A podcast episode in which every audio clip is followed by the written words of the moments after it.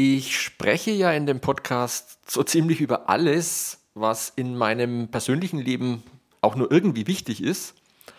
Und deswegen sollte auch ein Aspekt nicht fehlen, nämlich der Computer. Für mich ist der Computer das zentrale Element, das wirklich alle meine Arbeit möglich macht und ohne den ich vollkommen aufgeschmissen wäre. Und für mich äh, hat die Begeisterung für Computer auch schon sehr früh angefangen. Und dazu muss man wissen, dass ich in einer Zeit groß geworden bin, wo eben Computer noch nicht zum Alltag gehört haben. Ja, also ich kam damals zum Computer eigentlich indirekt über die Elektronik. Und zwar war ich ja schon als Jugendlicher so Elektronikbastler und ich hatte wirklich ein eigenes kleines Labor in der Wohnung. Also ein Raum, wo es so Metallkästen gab mit ganz vielen Schubfächern, wo elektronische Bauteile drin waren und dann so eine ja, Werkbank, wenn man so will, und dann jede Menge Ausrüstung wie Netzteile, verstellbare Funktionsgeneratoren, ein Oszilloskop sogar, viele digitale und analoge Messgeräte und so weiter. Ja, und damit habe ich eben zunächst mal so analoge Elektronik äh, aufgebaut. Und ja, ich vielleicht bei der Gelegenheit nochmal erzählen, wie, wie faszinierend ich das damals fand und heute immer noch finde, dass man einfach ein paar elektronische Bauteile in der richtigen Weise zusammenfügt und plötzlich hat man sowas wie ein Radio. Ja? Also man kann damit wirklich Rundfunk empfangen. Es ist eigentlich ein kleineres Wunder, dass sowas geht und dass man das dann auch noch versteht, wie es funktioniert und dass man das auch schon als äh, älteres Kind oder junger Jugendlicher gut verstehen kann.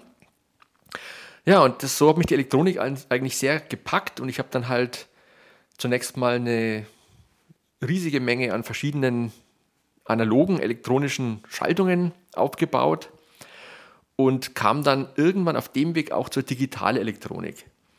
Ja, und in der Digitalelektronik, das sind ja die elementaren Bausteine, sowas wie Logikgatter zum Beispiel, also AND-Gatter, OR-Gatter, NOR und so weiter. Ja, und die kann man ja auch aus den analogen äh, elektronischen Bauteilen aufbauen, also aus Transistoren, Widerständen, Kondensatoren, Dioden und so weiter. Ja, und das ist schon mal, ich glaube, das ist schon mal ein Unterschied, wenn man wirklich von der analogen Elektronik kommt und dann aus der analogen Elektronik raus erstmal die Grundbausteine der Digitalelektronik versteht, wie die aufgebaut sind und dann wiederum aus diesen digitalen Gattern äh, höhere Module aufbaut, wie zum Beispiel mh, hm, ein, ein, Rechenwerk. Ja? Also man kann dann wirklich eben aus Gattern äh, ein System aufbauen, mit dem man zum Beispiel zwei Zahlen, die binär kodiert sind, addiert. Und das ist natürlich so der, die Grundidee, wie man dann auch das Rechenwerk von einem Computer verstehen kann. Ja, also ich will damit einfach sagen, dass es, glaube ich, einen Unterschied macht, wie man den Computer sieht, wenn man wirklich so von der Pike auf verstanden hat, wie er funktioniert. Ja, also bei mir ging es dann ja später sogar noch weiter, das Verständnis. Also ich habe mit der Elektronik angefangen, kam dann von da bis zum Computer, aber später im Physikstudium, da habe ich dann auch noch verstanden, wie zum Beispiel die, das, das halbleitende Material, das man für Transistoren zum Beispiel braucht, wie überhaupt die halbleitenden Eigenschaften von dem Material zu verstehen sind, wie die zustande kommen, wenn man das Material erstmal gedanklich aus einzelnen Atomen zusammensetzt. Ja, sowas versteht man dann in der Festkörperphysik. Und ja, im Grunde es klingt jetzt zwar arrogant, aber so im, in, in groben Zügen könnte ich halt zum Beispiel jetzt äh, jemanden erklären, wie man von Elektronen und Protonen letztlich zu einem Computer kommt. Und das macht, glaube ich, einen Unterschied, ob man halt so den Computer versteht oder ob man einfach als Jugendlicher aufwächst, wo eigentlich schon Computer überall rumstehen, als ganz normale Alltagsgegenstände. Ähm, und wo man die eigentlich als selbstverständlich ansieht. Also ich hatte so eine, so eine gewisse Ehrfurcht vor Computern von Anfang an und fand die halt sehr faszinierend. Wie gesagt, damals gab es noch keine, in der, in der Frühzeit meines Interesses gab es noch nicht die Möglichkeit, sich solche Computer wirklich zu kaufen. Aber irgendwann war es dann doch soweit. Und zwar haben meine Eltern mir irgendwann einen TI-59 programmierbaren Taschenrechner gekauft von Texas Instruments. Das ist ein relativ berühmtes äh, Modell in der Technik. War eben ein programmierbarer Taschenrechner mit relativ äh, viel Speicher für die damaligen Verhältnisse. Und da konnte man die Programme, die man geschrieben hat, konnte man auf so kleinen Magnetstreifen speichern, die man dann oben in so einen Schlitz äh, von dem Rechner eingeschoben hat. Der hat das dann reingezogen und oft hat es sogar funktioniert, die Programme dann wieder äh, reinzulesen. Ja, die Sache mit dem TI-59, ich habe das mal rekonstruiert, das muss so ungefähr 1978 gewesen sein, dass ich den bekommen habe, wo ich so grob in der 9. Klasse Gymnasium war. Und dann etwas später, ich glaube 1980, habe ich dann auch meinen ersten richtigen, in Anführungszeichen, äh, Computer bekommen. Und zwar war das der Sinclair ZX80. So ein kleines äh, Kunststoffkästchen mit einer blauen Folientastatur. Und den hat man dann an den kommerziellen Fernseher, an ein Fernsehgerät angeschlossen als Monitor. Und der konnte seine Programme damals, wenn ich mich recht erinnere, auf Kassetten speichern, auf normalen äh, Tonkassetten. Und das hat halt auch äh, nur ab und zu mal funktioniert. Aber der äh, Sinclair, der war tatsächlich schon programmierbar in Basic, also ja eigentlich einer richtigen Programmiersprache. Ja, und das war so mein, mein erster Einstieg. Ja, und im Laufe der Jahre kamen dann halt immer modernere äh, Rechner dazu. Und ich habe natürlich dann auch parallel dazu in der Universität von Anfang an mit Rechnern gearbeitet. Und ja, was ich vielleicht heute mal hier erzählen will, ist, ähm, warum der Rechner für mich so, so wichtig ist. Ähm, das hängt einmal damit zusammen, dass ich eine praktisch, in praktischer Weise sehr unbegabte Person bin. Also ich äh, stelle mich schrecklich an, wenn ich irgendwelche mechanischen äh, Geräte äh, reparieren oder aufbauen soll. Ähm, ich habe zwar tatsächlich schon mal halbwegs erfolgreich irgendwelche IKEA-Schränke äh, selber montiert, aber das war schon das höchste der Gefühle. Ähm, sowas liegt mir wirklich überhaupt nicht. Also ich, ich hasse es wirklich, mit mechanischen Dingen umgehen zu müssen. Und offensichtlich ging das schon ziemlich früh in meinem Leben los, diese Abneigung gegen, äh, eigentlich nicht nur gegen Mechanik, sondern gegen Materie an sich. Ja. Irgendwie ähm, hatte ich nie große Freude an materiellen Dingen, also ich meine jetzt wirklich im Sinne von, von einer Substanzhaftigkeit. Und was ich eben am, am Computer schätze, ist die Möglichkeit, dass man sehr viel simulieren kann ähm, und eben von, von Materie in den Computer verlagern kann. Also zum Beispiel heute habe ich halt beispielsweise alle meine Bücher sind digitalisiert äh, im Computer. Alle meine Musikaufnahmen sind digitalisiert im Computer. Die Bilder vom, von den Urlaubsreisen, ähm, was man sich denken kann. Und nicht nur das, sondern auch meine wissenschaftliche Arbeit spielt sich äh, eigentlich zu quasi 100 Prozent im Computer ab. Und ich finde es eben so faszinierend, dass der, dass der Computer die Fähigkeit hat, ähm, sozusagen Muster beliebiger Art in beliebiger Weise zu verarbeiten, sodass man halt zum Beispiel, keine Ahnung, ähm, man macht eine Aufnahme mit einem Mikrofon zum Beispiel und schickt die Signale in den Computer.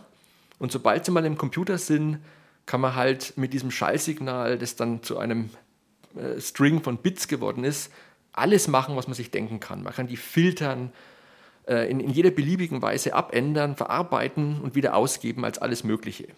Ja, und diese, diese enorme Flexibilität, diese Möglichkeit, dass der Computer jede beliebige Art von Daten als Input und als Output äh, haben kann. Also es können ja äh, nicht nur die äh, Daten sein, die man in Form von äh, irgendwelchen Dateien, äh, Textdateien reinliest, sondern es können eben Messdaten sein von irgendwelchen Geräten oder es können die äh, durch analog-digital-Wandler umgewandelten Schallsignale sein. Es können die äh, Videosignale sein von einer Videokamera, es können von irgendwelchen Messstationen äh, Signale sein, die übers Internet an den Rechner weitergeleitet werden. Und genauso auch auf der Output-Seite. Man kann an den Rechner alles Mögliche anschließen: Bildschirme, Lautsprecher, ähm, irgendwelche mechanischen Teile, die sich in der Welt wirklich bewegen. Also da ist der Fantasie keine Grenze gesetzt. Und jetzt müsst ihr euch vorstellen, dass jemand, der wie ich praktisch unbegabt ist, jetzt durch den Computer die Möglichkeit bekommt, indem er daheim sitzt an seinem Schreibtisch, an diesem Arbeitsplatz eine unglaubliche Menge von Sachen bewerkstelligen zu können. Also ich kann mir meine eigenen Programme schreiben, äh, da ist der Fantasie ist da keine Grenze gesetzt und ich kann im Prinzip vom Computer aus in die Welt hinausreichen.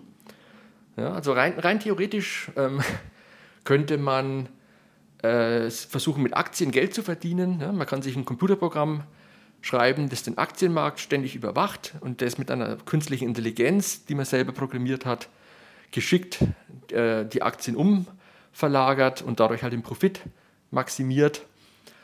Also ich habe zum Beispiel einen, einen Kollegen, der ist auch Physiker hat früher bei mir mal sogar seine Diplomarbeit gemacht und der hat dann promoviert und danach hatte er aber die Schnauze voll von dem akademischen System, wo man halt ständig gezwungen ist äh, zu publizieren und halt in ziemlichen Zwängen eingebunden ist. Und er wollte ein unabhängiges Leben. Und was er dann gemacht hat, ist, sich äh, selber ein Computerprogramm zu schreiben, das äh, Pferdewetten äh, durchführt.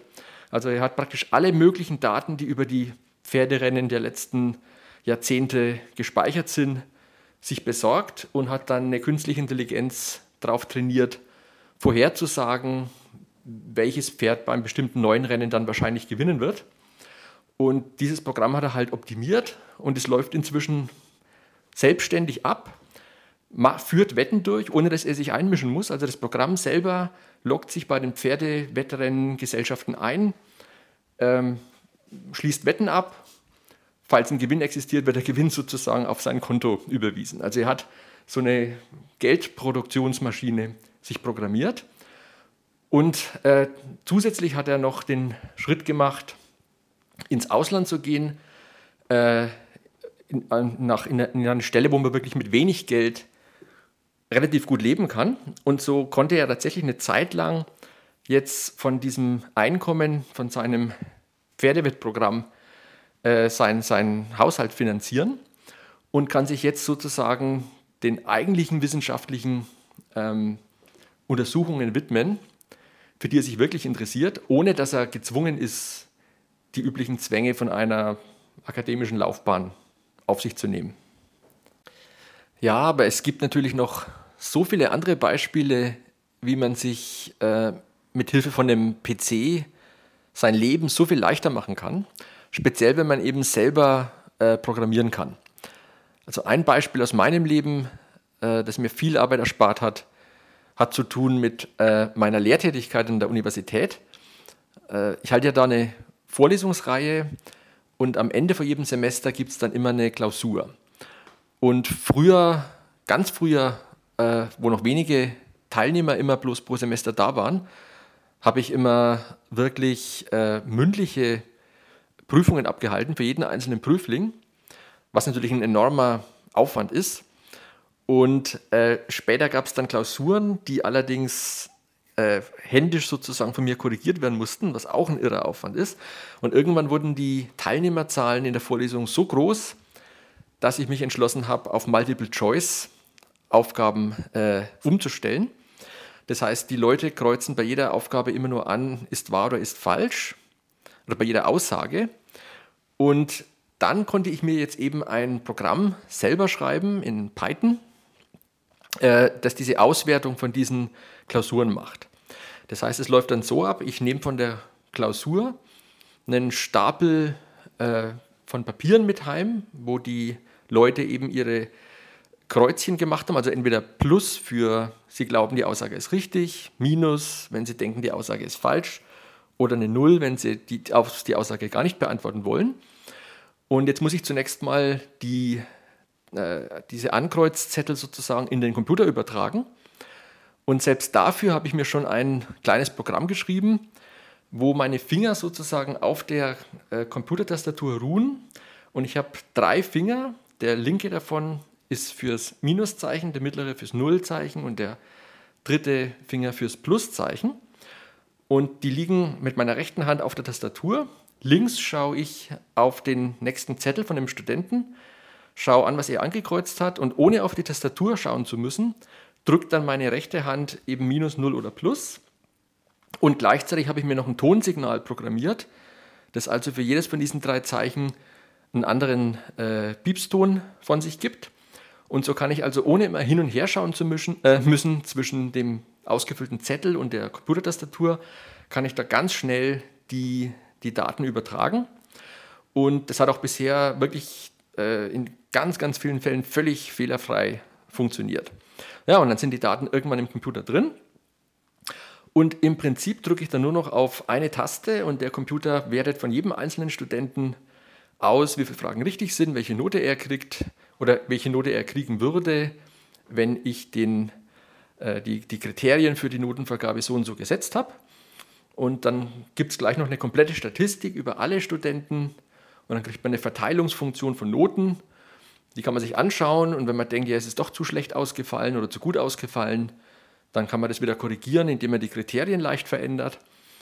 Und ähm, das ist halt eine Sache, die hat nicht nur enorm viel Zeit gespart über die Jahre, weil nämlich es geht noch weiter. Ich habe noch vergessen zu sagen, dass am Ende, wenn die Arbeit fertig korrigiert ist, drücke ich einen weiteren Knopf und automatisch gehen E-Mails an die ganzen Studenten, die sie über ihre Noten informieren und so weiter und so fort. Also vollautomatisierter Prozess und es spart halt, wie gesagt, sehr viel Arbeit und zusätzlich hat noch das Schreiben von dem Programm auch noch sehr viel Spaß gemacht.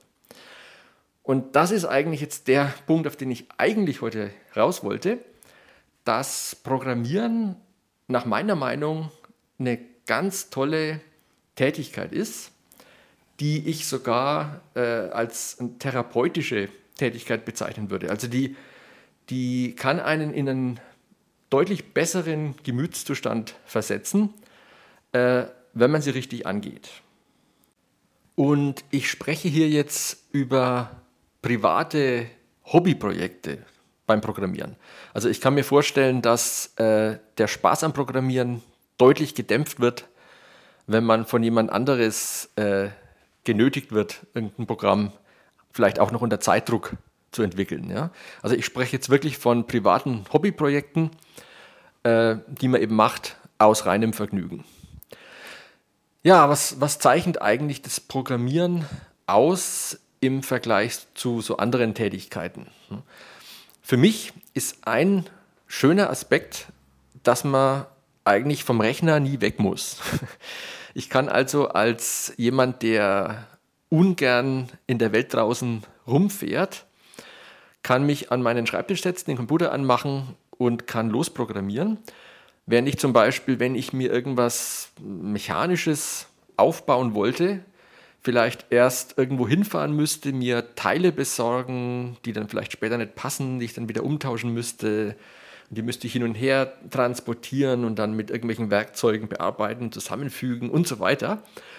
Und äh, allein schon diese, dieses Rumfahren in der Welt außen ist was, was mir nicht besonders gut gefällt.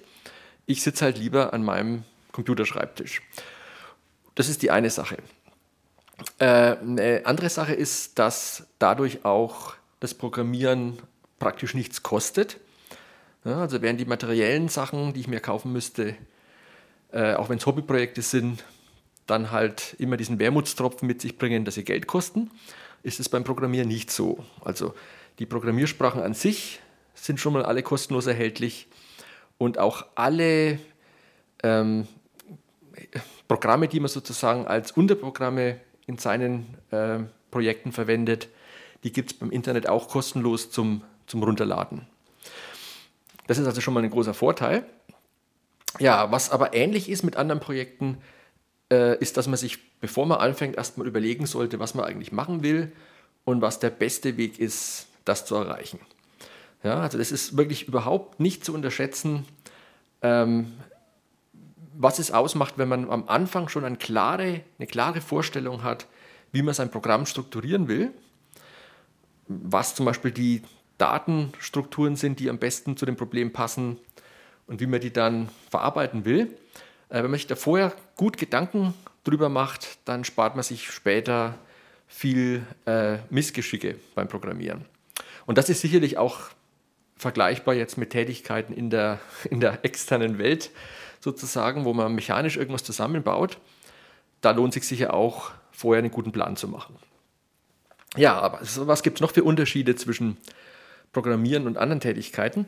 Ich glaube, was beim Programmieren ganz extrem ist, äh, ist die, die Wichtigkeit von Kleinigkeiten. Ne? Also zum Beispiel in manchen Programmiersprachen muss am Ende der Zeile immer ein Strichpunkt stehen.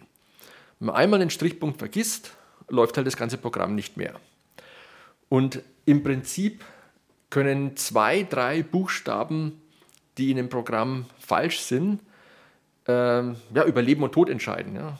Es gab ja diese Beispiele, wo, ich glaube, das war eine, eine Mars-Sonde, äh, die irgendwie abgestürzt ist, weil ein Programmierteam an der Software gearbeitet hat und da waren Leute in verschiedenen Nationalitäten und da haben die einen irgendwie das internationale Maßsystem mit Metern und so weiter verwendet und die andere Gruppe hatte irgendwie die amerikanischen Längenmaße verwendet und die wurden äh, miteinander blöd gemischt, was dazu geführt hat, dass die Sonde abgestürzt ist. Ja, also sowas kann beim Programmieren halt sehr leicht passieren. Jedes einzelne Zeichen ist enorm wichtig. Und das finde ich aber persönlich eigentlich gerade auch sehr attraktiv, weil es einen wirklich bei einem sehr hohen Grad von Konzentration hält beim Programmieren. Dann, was ich beim Programmieren auch toll finde, ist, man kann äh, sozusagen mit kleinen Bausteinen anfangen, die man sich zunächst mal schafft, um dann aus diesen kleinen Bausteinen mittelgroße äh, Komplexe zu bauen und aus daraus wieder dann ein ganzes Programm. Also das Ganze ist stückweise aufgebaut und man kann diese auf der untersten Ebene, zum Beispiel solche Funktionen, die eine ganz bestimmte Arbeitsleistung durchführen, die wiederholt gebraucht wird in dem Programm. So eine Funktion kann man sich erstmal schreiben und kann die dann in Ruhe austesten, ob die wirklich genauso funktioniert, wie man sich das gedacht hat. Und erst wenn die Funktion voll ausgetestet ist, verwendet man sie wirklich in seinem größeren Programm. Und das Schöne dabei ist jetzt, dass das Schreiben von so einer Funktion manchmal bloß ein paar Minuten dauert. Also man hat vielleicht nach fünf oder zehn Minuten schon die erste Version von so einer äh, elementaren Funktion geschrieben im Programm und dann testet man die aus und sie funktioniert zum Beispiel schon mal ziemlich gut. Und dann hat man nämlich schon nach fünf oder zehn Minuten sein erstes Erfolgserlebnis. Und selbst wenn dann bei dem Test sich herausstellt, dass eine Kleinigkeit noch nicht so funktioniert wie gedacht, dann kann man meistens diesen Fehler ausbügeln und hat dann fünf Minuten später schon wieder sein nächstes Erfolgserlebnis. Und so geht es dann wirklich weiter. Das ist eigentlich ich würde fast schon sagen, wieder so ein Flow-Zustand, wo man immer so an der Grenze seiner persönlichen Fähigkeiten ist. Ähm, man ist nicht übermäßig überansprucht, aber auch nicht gelangweilt, sondern genau im richtigen Mittelmaß, kommt gut voran und hat gleichzeitig zum Beispiel auch das Gefühl, ständig was dazuzulernen. Das ist auch ein toller Aspekt. Also was beim Programmieren sehr oft passiert, ist, dass man irgendwie ein Detail äh, bräuchte, das man noch nie in dieser Weise bisher verwendet hat. Und dann googelt man halt nach, wie man sowas machen kann, findet dann Ideen von anderen Programmierern, äh, findet eine dieser Ideen brauchbar, ändert die so ab, dass sie für seinen eigenen Zweck gut funktioniert und hat dann nicht nur wieder einen weiteren Schritt in seinem eigenen Projekt vorangebracht, sondern hat eben gleich noch was gelernt für die Zukunft.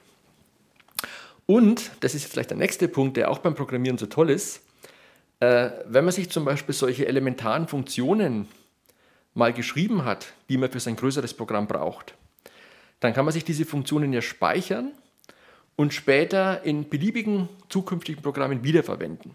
Das heißt, die Arbeit ist nicht umsonst, sondern man investiert quasi in die Zukunft, indem man solche Sachen programmiert. Und ich glaube, das ist schon ein Unterschied zu normalen Tätigkeiten mit materiellen Dingen. Da, wenn man sich einmal äh, ein Teil gebaut hat und dieses Teil dann in ein größeres äh, Bauwerk einfügt, dann ist dieses kleine Teil ja weg. Während beim Programmieren kann man halt unendlich viele Kopien von der gleichen Software sich wieder äh, erzeugen.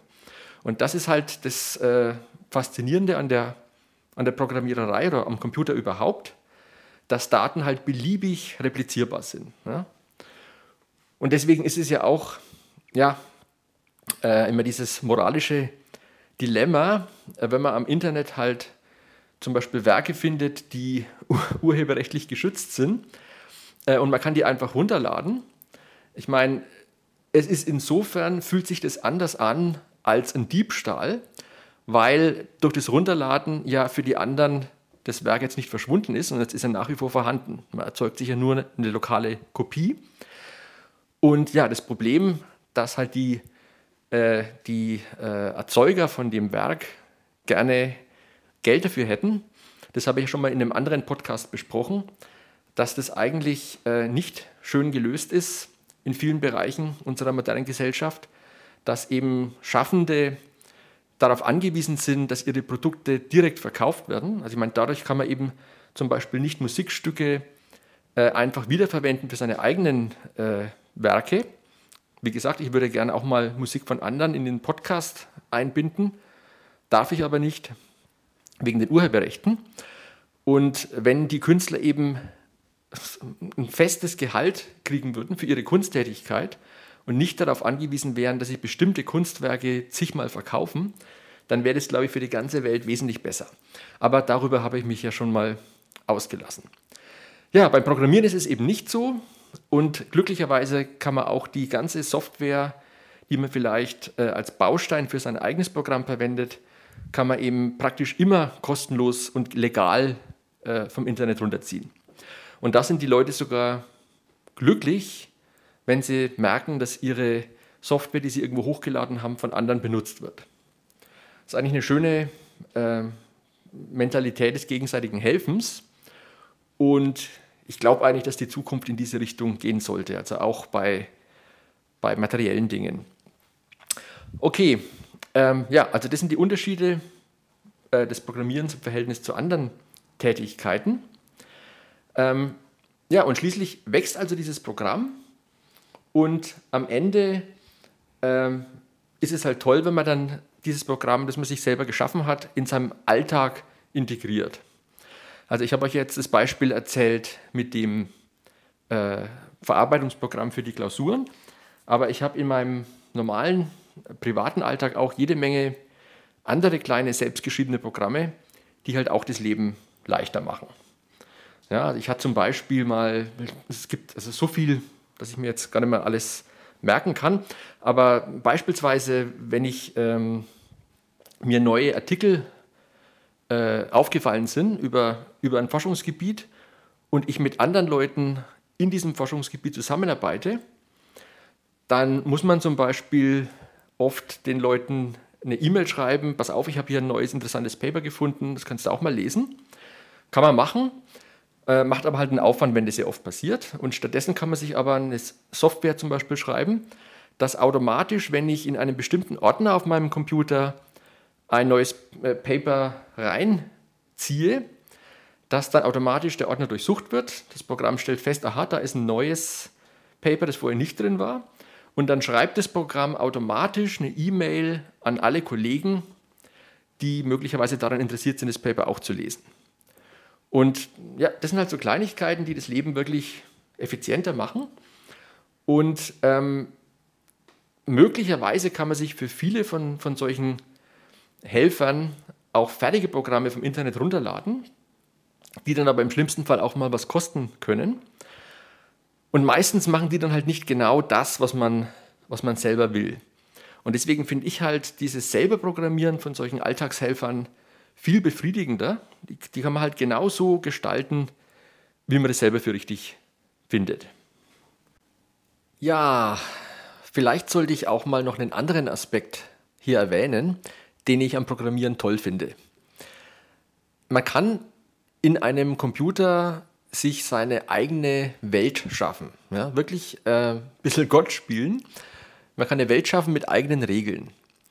Und eigentlich macht man das sehr oft schon als Programmieranfänger. Also viele, zumindest damals wie ich Jugendlicher war, äh, die ihren ersten Computer hatten, die programmieren sich so Computerspiele selber. Ja, also so typische äh, Raumschiff-Ballerspiele, wo man halt irgendwie durchs Weltall fliegt und andere Raumschiffe abknallt oder sowas. Äh, das ist zwar ein, ein, an sich lächerliches Spiel, aber wenn man selber programmiert, äh, ist es durchaus eine anspruchsvolle Tätigkeit. Und wie gesagt, man schafft sich da eine eigene Welt nach seinen eigenen Regeln und kann dann mit dieser Welt interagieren. Und das ist halt äh, eine Sache, die man so in der normalen materiellen Welt nicht so einfach realisieren kann. Und im Prinzip setzt sich dieses kindische Welterschaffen sogar fort, wenn man dann Wissenschaftler wird, also als theoretischer Physiker speziell, äh, schreibt man mit dem Computer sehr viele Computersimulationen. Und eine Computersimulation ist genau das. Man schafft sich eine Welt mit bestimmten Objekten, die auf eine bestimmte Weise miteinander interagieren und die dann zusammen irgendwelche interessanten Effekte erzeugen. Ja, also oft läuft es dann so, dass man mit experimentellen Kollegen diskutiert und die erzählen einem zum Beispiel, dass sie irgendeinen interessanten Effekt äh, entdeckt haben im Labor, wo bestimmte Sachen passieren, mit denen man eigentlich nicht gerechnet hatte. Und dann schaut man sich an, was für ein System die da hatten als theoretischer Physiker und versucht dieses System aufs absolute Minimum zu reduzieren, also was, was sind die einfachsten denkbaren Komponenten, durch deren Zusammenwirken dieses Phänomen erzeugt werden könnte, das die Leute im Labor gesehen haben. Das überlegt man sich. Und es ist eine Sache zu sagen, ich glaube, man kann deinen Effekt erklären, weil die und die Bestandteile ja in deinem System waren und die haben so miteinander interagiert und dann erklärt sich daraus dein gemessener Effekt.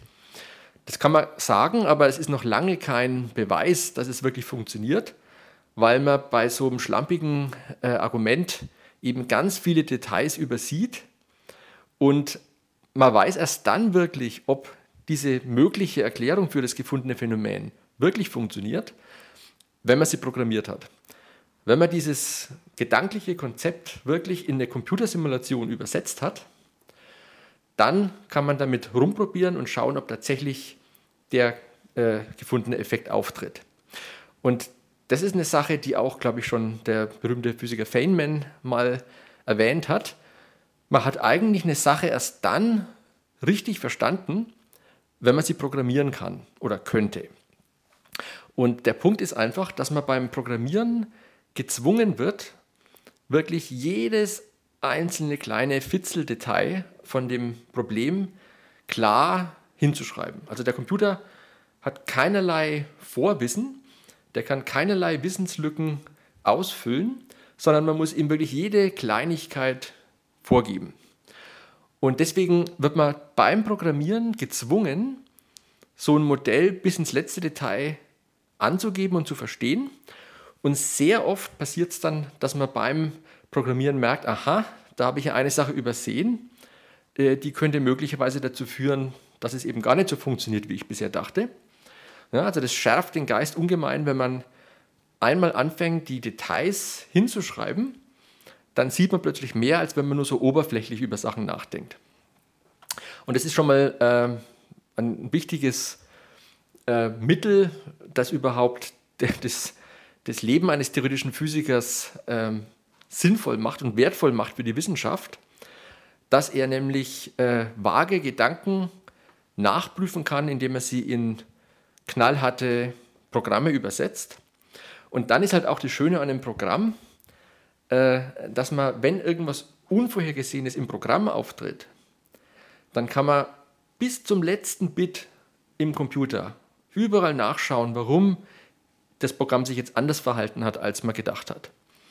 Ja, das ist, das ist ganz anders als äh, jetzt in der realen Welt im Labor. Zum Beispiel, wo ich früher in diesem biophysikalischen Labor war.